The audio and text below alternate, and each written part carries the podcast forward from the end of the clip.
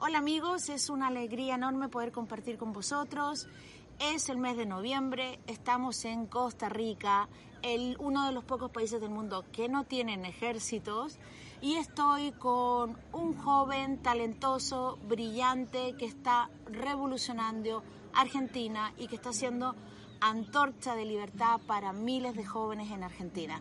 Me refiero a Pablo Di Benedetto, él es un estudiante de ciencias económicas y de música y ha conjugado en el pentagrama de la vida lo mejor de la ciencia y lo mejor de la música. Pablo, qué alegría estar contigo, gracias por eh, permitirme compartir este espacio. Y bueno, lo primero que te quiero decir, ¿qué hace, qué ocurre en tu vida que un estudiante de ciencias económicas decida en un momento dado eh, emprender? Bien, primero buenas tardes a todos, gracias, gracias por el espacio también, un placer estar compartiendo acá, esto es maravilloso. Eh, no creo que todos emprendan, o sea, no creo que solo por ser estudiante emprendan, sino que yo creo que viene un poco más de, desde adentro, esas ganas de crecer, esa, esa conciencia de, de entender que a veces no alcanza solamente con una carrera o con un trabajo. Eh, particularmente en mi caso, me pasaron las dos, o sea, muchas ganas de crecer, muchas ganas de tener resultados diferentes y me di cuenta rápido que no alcanzaba con, una carrera tradicional y un trabajo tradicional eh, para lograr objetivos muy grandes, ¿no? O sea, veía eh, a mi familia luchar todos los días con, con un trabajo o con una carrera también y sinceramente estar siempre en la media. Y si vos hoy te pones a, mirar eh, a nivel global, te das cuenta que se repite. Es un patrón que se repite muchísimo. De hecho, el 90% más o menos de las personas en el mundo tienen resultados eh, iguales, o más, menos, pero casi siempre son los mismos. Y eso no es lo malo. Lo malo es que no están satisfechos y no están felices de lo que hacen. Entonces yo creo que que es importante tomar la decisión de hacer algo diferente para tener resultados diferentes. Eh, todos los gobiernos están intentando que, que, la población emprenda, el trabajo ya no alcanza para todos, sin embargo hay muchas barreras de entrada a la hora de emprender, capital, know-how, ser de una familia de empresarios, etcétera. Entonces hay mucho miedo y mucho riesgo en la palabra emprender. Sin embargo, tú has hecho una revolución transparente en Argentina y has logrado que miles de jóvenes se decidan a emprender. Pablo Di Benedetto, ¿qué le dices a esos jóvenes que logras seducirlos para que se arriesguen a llevar sus sueños a la realidad?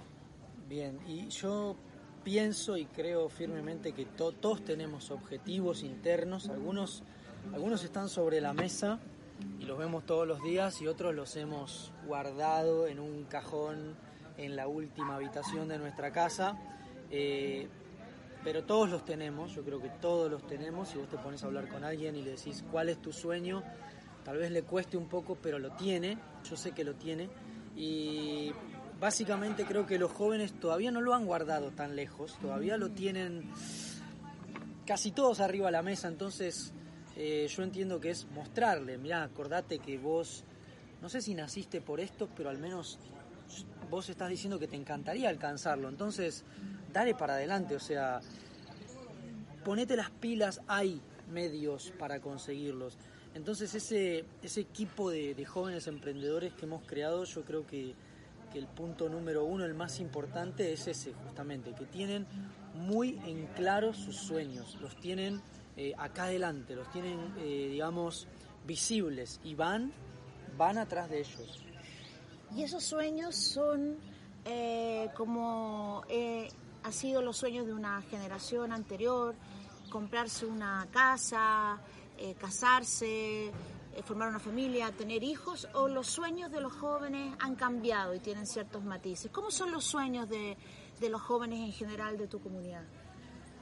Bien, obviamente que están los tradicionales, están por una cuestión lógica de duplicación familiar, digamos de alguna manera. Sobrevivencia quizás también. Tal cual. Eh, pero yo creo que hay, hay de todas las índoles, ¿no? Uno, uno va descubriendo también sus sueños, a veces eh, tiene algunos que los llevan a otros, eh, como viajar, como recorrer el mundo, a veces uno lo ve como algo eh, que, puede llegar a desenfocar porque uno dice, no, pero tengo que estar trabajando en algo constantemente. Pero a veces tu pasión es viajar y recorrer el mundo y conocer personas y aportarle algo, que eso es parte también, es uno de, los sueños, creo yo, de, los jóvenes del equipo, porque todos se están formando para, ayudar a, las demás personas a emprender y, a, alcanzar sus objetivos, entonces eh, el sueño se transforma en un propósito de vida. Eh, también creo que van, o sea, también no lo podemos etiquetar, esto los podemos etiquetar de esa manera, que son como, como trascender. Yo creo que, que muchos de los jóvenes están enfocados o en, mayor o menor medida en esa trascendencia, ¿no? en ese aporte a, la humanidad que, que, resuene a través de los tiempos. Cuando no estemos, cuando esto ya no esté, eh, ese aporte continúe ayudando personas, digamos. Así que yo creo que la mano viene por ahí, un poco la, la trascendencia, eh, la, creación de experiencias nuevas, el llevarnos momentos nuevos, personas, lugares, sabores, olores, sonidos. Creo que viene mucho por, por ese lado también. Ya los sueños tradicionales están, como decíamos, pero menos. ¿Y tú que, tú que todos los días sientes el latir de esa comunidad? y como dices tú tan poéticamente, sientes la textura, el color, el sonido de esos jóvenes. ¿Tú crees que los jóvenes realmente eh, no están ni ahí? Es una, una, palabra que se ha anclado en ciertas comunidades jóvenes. ¿Tú crees que los jóvenes son indiferentes? ¿Tú crees que los jóvenes eh, quieren estar encerrados en, en las redes sociales o tú crees que los jóvenes están dispuestos a hacer cosas para transformar el mundo? No, o sea, hay, hay, hay un tema que, que, que, nos pasa a todos, yo creo que no solo a los jóvenes, que es ese, ese desenfoque virtual, esa conexión que termina siendo una desconexión, porque estamos cerca pero estamos más lejos todavía, porque casi que esto no aparece. Pero igualmente yo creo que, que los jóvenes se enfocan en, en tener una conexión verdadera. Eh, yo creo que no hay otra forma de crear relaciones sanas en ese sentido y justamente eh, esa comunidad se basa en relaciones y vínculos y claramente no son virtuales, no son virtuales. Yo no, no creo que, o no todos al menos, no creo que, estén atrapados en las redes sociales. Yo creo que, bueno, también es un trabajo nuestro crear conciencia para evitar eso. Eh, obviamente hay un sistema de consumo y de programación que nos forma y nos moldea a conveniencia y claramente la conveniencia de ese sistema no es la nuestra, entonces hay que también tomar un poco de conciencia en ese sentido y salirse de esa bola que te atrapa para mirar la película desde afuera y decir, claro, no, yo tengo que estar acá. No puedo estar todo el día metido ahí perdiendo el tiempo. O sea, mi vida pasa a ser virtual. Y cuando te querés dar cuenta, no tenés más vida. Y entonces, ¿qué hiciste? Pablo, en este minuto, en el mundo entero, pero en especial en Sudamérica, hay muchas eh, manifestaciones sociales, mucho descontento. En Chile especialmente están saliendo muchos jóvenes a protestar a la calle. Hay revueltas en muchos países de, de Latinoamérica. ¿Tú qué le dirías a los jóvenes que hoy día están pidiendo reivindicaciones sociales? ¿Tú crees que el futuro lo van a solucionar los políticos? ¿O tú crees que si la gente se organiza y trabaja en comunidad, como es el caso de Argentina y de tus jóvenes, podrían encontrar nuevas soluciones? Bien, con, con respecto a las acciones, yo creo que cada acción obviamente tiene, cada causa tiene un efecto y hay que ser muy medido porque cada causa tiene un efecto, o sea, según lo que hagas va a haber un efecto. Eh, en un libro leí una vez que hay una hay una respuesta más elevada, digamos.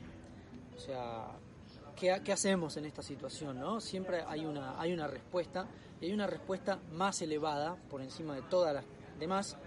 Y la respuesta más elevada es justamente la respuesta a la pregunta más elevada.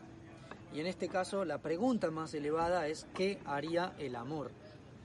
¿Qué haría el amor en este caso? O sea, problemas sociales, descontentos y demás. ¿Qué haría el amor? Y por ahí es la acción.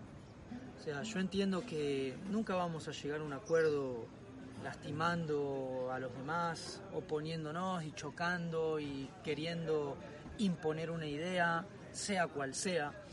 No creo que llegue a buen puerto todo eso. Entonces, eh, sí como, como he escuchado muchas veces, hay que, hay que entender al otro, hay que ponerse en el lugar del otro y dialogar y charlar y llegar a, acuerdos, llegar a acuerdos comunes. Eh, pero todo lo que sea choque, todo lo que sea eh, guerras o cosas por el estilo, nos deja donde estamos hoy, o sea, destruyéndonos a nosotros mismos. Fíjate la diferencia con la naturaleza que fluye, es perfecta, la naturaleza no necesita explicación. Nosotros deberíamos aprender mucho más de, esa naturaleza, de esos animales que van, vienen libres, o sea, desde el amor, como decíamos recién, entender al otro, entender, ponerse en el lugar del otro, entender por qué hace las cosas eh, y obviamente cambiar. O sea, yo, yo entiendo que lo único que podemos cambiar es a nosotros mismos. No podemos cambiar el mundo, podemos cambiarnos a nosotros mismos y que eso genere un impacto tal que los de al lado nos tomen como referencia y empiecen a cambiarse a ellos mismos. Y eso genere obviamente una especie, una especie de efecto dominó y ahí sí se cambia el mundo. Pero lo único que podemos hacer literalmente es cambiarnos a nosotros mismos. En nuestra mejora interior, mejor dicho, nuestra mejora interior va a generar una mejora exterior en todos los demás. Nuestra mejora interior va a generar esa transformación social. Exacto. ¿Y tú crees que el sistema educativo em, nos está preparando para el, mundo que llega o hay que reeducarse? Yo pienso que no. Eh, o sea, el, sistema educativo tradicional no, o al menos 90%, no me gusta ser absoluto tampoco, eh, porque si no, no habría tanta gente educándose con sistemas alternativos. O sea, hoy en día la autoeducación eh, da muchísimo mejores resultados que la educación tradicional y es indiscutible, totalmente indiscutible. Yo lo que veo es un, sistema económico eh, y un sistema tecnológico, vamos a decir, o sea, la, economía y la tecnología han avanzado muchísimo y ese sistema educativo que debería acompañar todo eso no ha evolucionado, sigue prácticamente en el mismo lugar hace 30 o 40 años. Entonces, eh, no.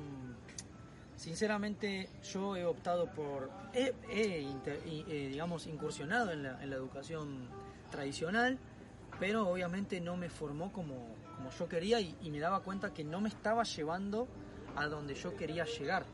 Y la autoeducación, la educación alternativa o, la educación eh, pegándome a personas que sí tienen los resultados, porque eso es muy importante, aprender a escuchar al que tiene resultado.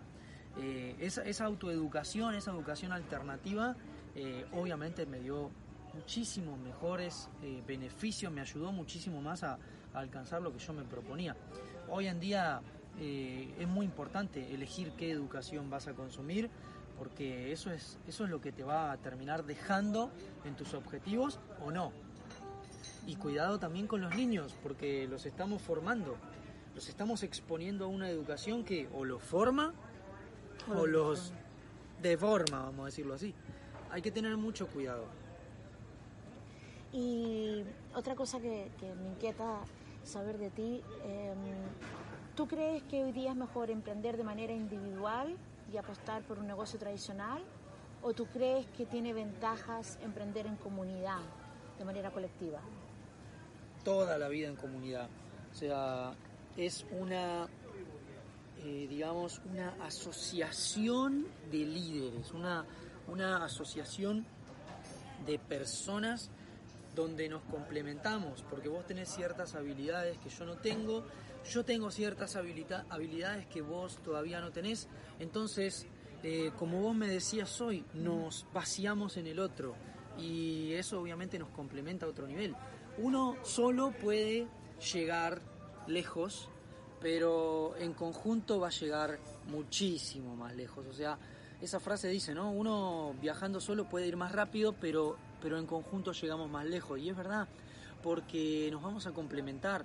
Mañana nos vamos a encontrar con desafíos o yo me voy a encontrar con desafíos que no tengo la capacidad de solucionarlos. Pero si voy con vos, vos sí tenés la capacidad. Entonces los vamos a solucionar mucho más rápido. Toda la vida un equipo, es como dice esa frase, dos cabezas piensan mejor que una y es así. Son cuestiones muy lógicas que, que es necesario que entendamos rápido para conseguir nuestros resultados. Toda la vida puesto al negocio colectivo, o sea, al emprendimiento colectivo. Es una sociedad emprendiendo, es una comunidad emprendiendo, ayudándonos los unos a los otros. Mucho mejor. Estos días hemos compartido en medio de este oasis, de este pulmón verde, de la naturaleza, hemos sentido que la naturaleza es sagrada. Tú como representante de los jóvenes, que vas a heredar el mundo de los mañanas y que estás consciente de cómo lo mal que lo está pasando el planeta, eh, el consumo inconsciente, el consumo zombie, etcétera. Eh, ¿Cómo crees tú, cuáles son las medidas que crees que uno debería tomar para tratar de detener esto y para tratar de sentir ese respeto que se siente aquí por los bosques nativos, por el mar, por los animales? Bien, y mejorar, mejorar justamente nuestro consumo. Yo muchas veces me planteo cuando voy a comprar algo digo, pero ¿lo necesito realmente? ¿O es una cuestión de ego? ¿O es una cuestión de que me están programando para consumir? ¿Realmente lo necesito?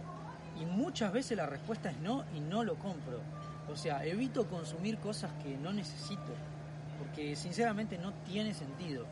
Eh, por otro lado, mejorar lo, lo, de uso diario, lo que, lo que no podemos evitar consumir por una cuestión de que somos seres humanos, o sea, productos de, uso cotidiano, eh, mejorarlos, mejorar el origen, o sea, conseguirlos de, de la forma más natural posible, desde la alimentación a los productos que utilicemos de limpieza, a los productos que utilicemos para el aseo personal, etcétera, etcétera, etcétera. O sea, conseguirlos o hacer el esfuerzo por conseguirlos de una mejor fuente para evitar contaminar, para evitar eh, dañar animales en el caso de, esos productos que se testean en animales, para evitar dañar la naturaleza.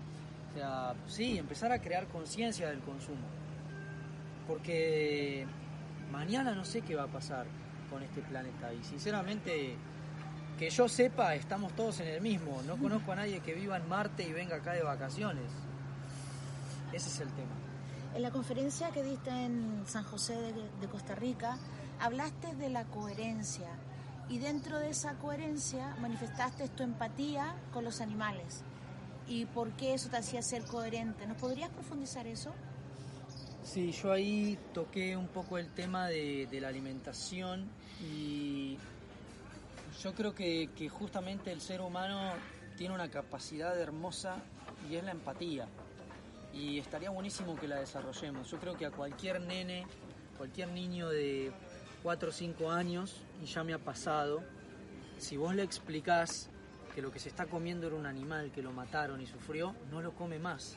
Con solamente una vez que se lo digas, él ya entiende y no es que no lo come porque vos le decís eh, no lo hagas, es porque lo siente.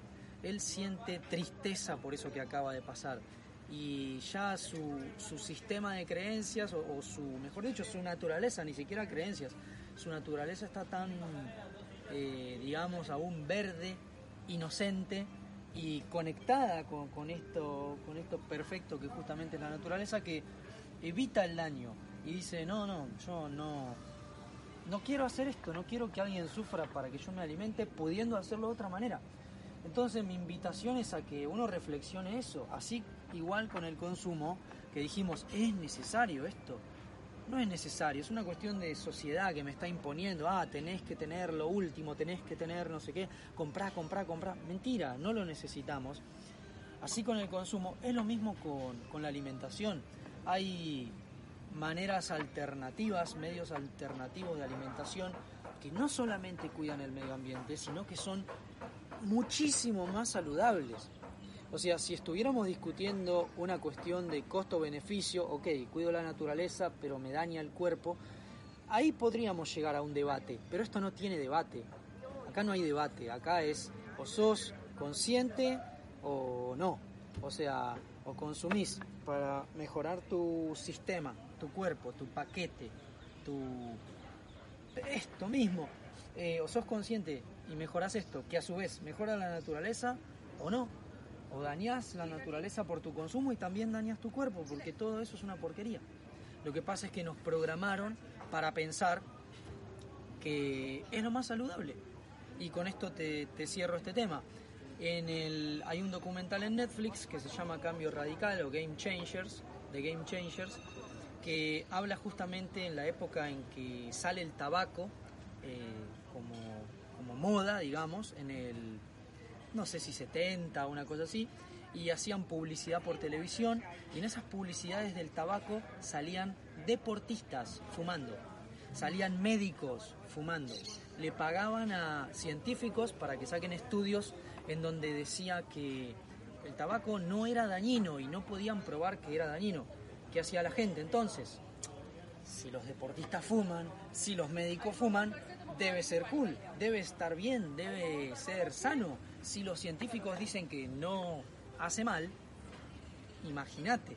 Hasta que llegó un punto en que los daños por el tabaco se empezaron a notar y bueno, llegamos al punto que estamos hoy, que obviamente todos sabemos que el tabaco causa cáncer, enfermedades y demás. Pero en ese momento nadie lo creía. Hoy estamos en el mismo momento, pero con la comida. Dentro de, ojalá, poco tiempo, todo el mundo se va a terminar dando cuenta que consumir alimentos que no tengan origen animal, o sea, llevar una dieta vegana 100% es mucho más saludable que cualquier otra cosa y aporta muchísimo más a la naturaleza que cualquier otra cosa. Entonces tu coherencia era... Hay que ser coherente porque yo no puedo decir que amo los animales si me los como. Hay mucha gente que dice, tiene un perro y dice, no, sí, yo amo los animales. No, no, no, no, no, no, no. Vos amás a tu perro, no amás a los animales. Está bien, amás a tu perro, pero no digas que amás a los animales y te los comes. Y los invito a todos a que investiguen el daño que le hacemos a la naturaleza por comer animales. Yo lo aprendí a los 28 años. O sea, yo estuve 28 años consumiendo animales, inconsciente, así, sin saber nada. Hasta que en un momento me encontré con eso y dije, no, estaba mal, estaba equivocado.